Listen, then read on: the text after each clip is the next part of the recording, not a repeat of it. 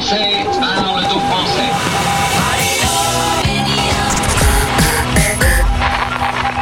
Ça vous est sans doute arrivé un jour de devoir tout plaquer pour suivre sa moitié. Eh bien, sachez qu'avec Milka, vous devenez une remorque. Bonjour Milka. Bonjour, bonjour.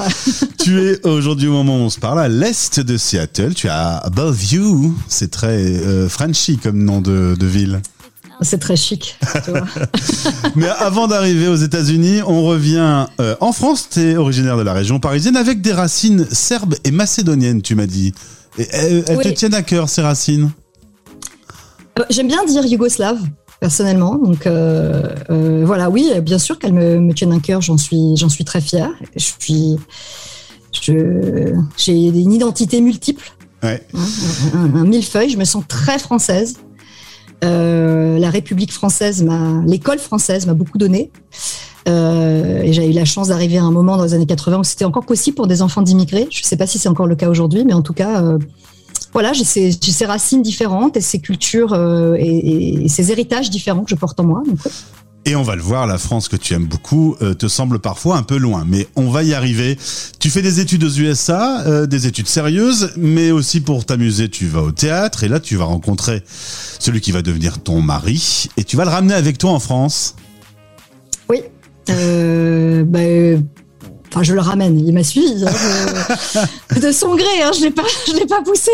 Et tu me dis, oui, mon mari n'est pas américain, il est new-yorkais, ce qui est pas pareil. Non, c'est pas pareil. Il est très snob comme ça. hein, euh, euh, oui, en fait, on s'est rencontrés euh, à New York. Enfin, lui a fait, un échange en France auparavant. Donc, on s'est très brièvement rencontrés en France pour parler de sa fac. Et puis moi, ensuite, je suis venue aux États-Unis et on est rentré en France. Et lui m'a suivi pour faire notre master. Voilà, c'est une histoire classique. On est tombé amoureux et puis et puis lui est resté en France et on s'est mariés. Voilà. En rentrant, tu vas euh, monter une agence de com, ça va très bien se passer. Pendant 16 ans, ça s'appelle Comme un arbre, une communication corporate, et puis euh, il y aura également l'arrivée d'un petit garçon jusqu'à ce que eh ben, ton mari euh, s'ennuie un peu dans son travail, il a envie de changement, et au final, les entretiens qu'il va passer vont tout doucement le mener aux États-Unis. Quand il t'annonce que ce serait peut-être bien d'y retourner, t'es partante ou hum, t'as un petit doute? Non, j'ai pas un petit doute, j'ai de gros doutes. Euh, les États-Unis, c'est pas mon pays de, de cœur. Voilà, donc euh, euh, j'avais pas forcément envie de déménager. Et d'ailleurs, euh, mon cher étant non plus. hein. Ça Ah ne oui. me manquait pas particulièrement. C'était vraiment une opportunité de boulot. On l'a vu, on l'a vu comme ça. Et c'était le moment pour le faire dans notre vie. Voilà, moi, je, Résultat départ pour San Francisco, lui part en janvier 2019, toi tu le rejoins après avoir liquidé tout ce qu'il fallait liquider en France. Tu arrives là-bas en juin avec euh, le gamin et le chien sous le bras, je sais pas comment t'as pu faire ça plus. ça doit être habile quand même.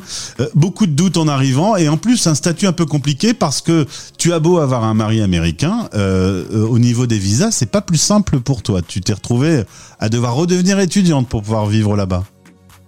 Oui, c'était même euh, plus, plus compliqué en fait. Euh, parce que j'ai parce que euh, voilà du fait du, des changements que Trump a, avait mis en place euh, pour enfin, lors de son peu, mandat en fait ça devenait vraiment compliqué de d'immigrer facilement. Donc oui, je étudiante à City College de San Francisco où je me suis éclatée. C'était bien.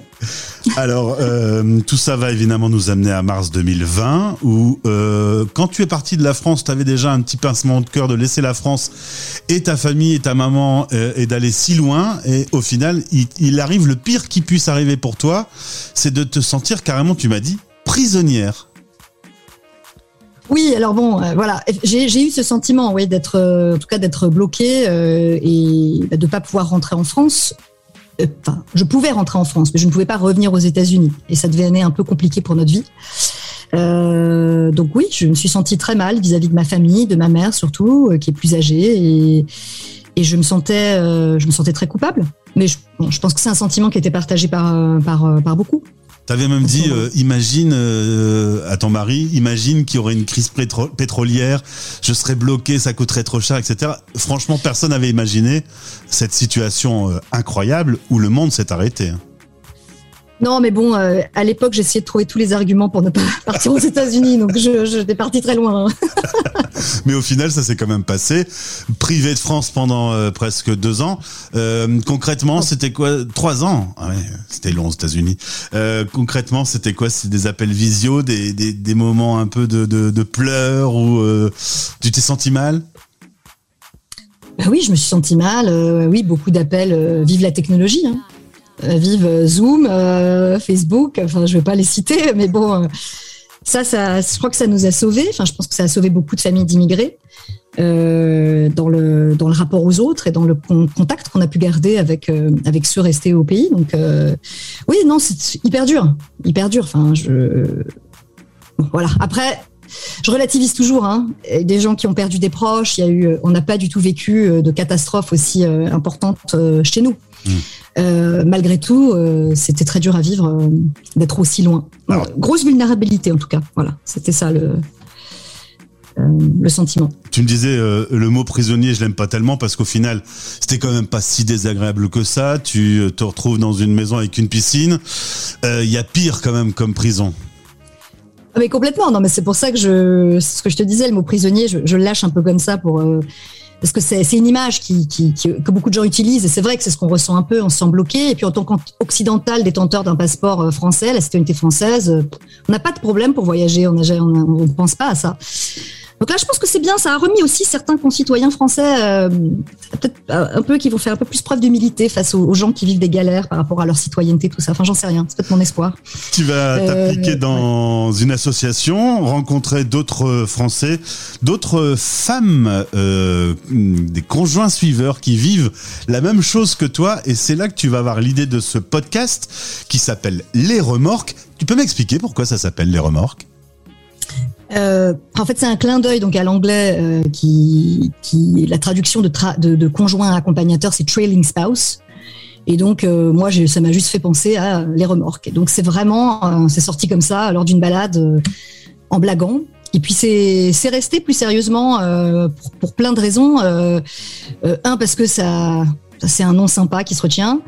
Euh, c'est important quand on fait un podcast. Deux, parce que on est des immigrés de luxe, c'est ce que je te disais tout à l'heure. Euh, donc, euh, j'avais pas envie de faire un truc dramatique euh, par rapport à la situation qu'on vit. C'est, on est des immigrés de luxe, on est dans des conditions extrêmement privilégiées par rapport à la majorité de l'immigration.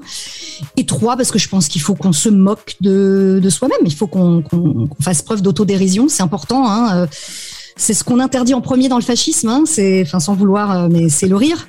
C'est l'autodérision, donc rions, moquons, moquons-nous de, moquons, moquons-nous de nous-mêmes. C'est moche.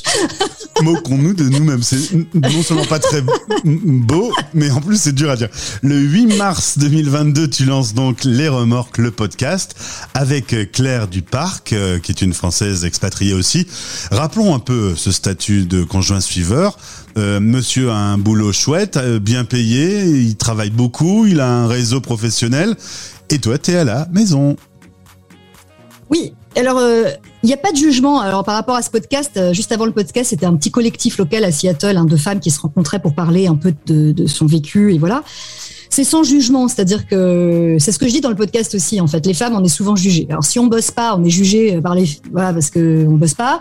Et si on bosse trop, on est jugé parce qu'on s'occupe pas assez des gamins. Enfin, quoi qu'il arrive, on se fait juger. On gagne jamais.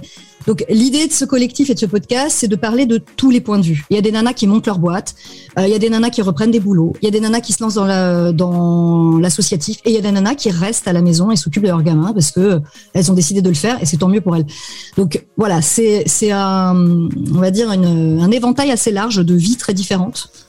Et tendre ton micro à des conjoints suiveurs qui racontent leur histoire, qui racontent leur vécu, c'est comme une thérapie pour toi? Bah oui, oui, non mais c'est tout à fait. Euh, euh, enfin, comme moi, j'avais pas forcément envie de déménager aux États-Unis, euh, je l'ai fait par amour, n'est-ce pas, chérie? Tu vas écouter cette beaucoup de sacrifices. Euh, Écoute bien, là, le payé, New-Yorkais. pauvre. Je lui ai fait payer le pauvre. Euh, et puis, je me retrouve avec un changement de statut social pour moi qui, voilà, j'étais extrêmement active en France. Euh, ouais, c'était difficile. Euh, J'ai ni les copains, ni les réseaux professionnels, ni le boulot, ni la famille. en plus, tu rajoutes la pandémie par-dessus ça. Ouais, c'était c'était c'était coton. Donc donc oui, c'était une forme de thérapie d'écouter d'autres gens me parler de leur de leur vie et, et, toutes le vivent pas mal. Attention, hein, il y en a qui le vivent très. Enfin, il y a, y a, des choses voilà qui sont compliquées, mais qui, qui le vivent mieux que d'autres. Hein, donc c'est donc ça me fait du bien. Ouais, c'est une forme de, de thérapie. Euh, par le dialogue. Et alors comment on va vivre euh, le podcast euh, dans le futur? Vous allez continuer à le développer avec Claire. Est-ce que toi, tu viens d'avoir ta green card, qui a été quand même un parcours du combattant, on peut le dire? Donc visiblement, je veux pas être désagréable, Milka, mais ta vie se fait aux États-Unis aujourd'hui. Euh, oui, je crois que là, on a pris la décision de rester pour quelques années. Euh, à l'origine, euh, je voulais repartir dans l'immédiat, mais je me sens un peu frustrée, euh, pour être honnête, de pas avoir pu essayer des choses moi ici. donc maintenant que j'ai la green card, voilà, on va voir. Tout est tout est possible et tout est tout est ouvert. Donc ça c'est plutôt c'est plutôt sympa. On rentre en France cet été après trois ans. Donc je suis extrêmement excitée. J'ai très peur qu'on qu'on ait une attaque nucléaire euh, russe ou bien un énième, euh, énième pangolin qui nous sort un virus. je voilà.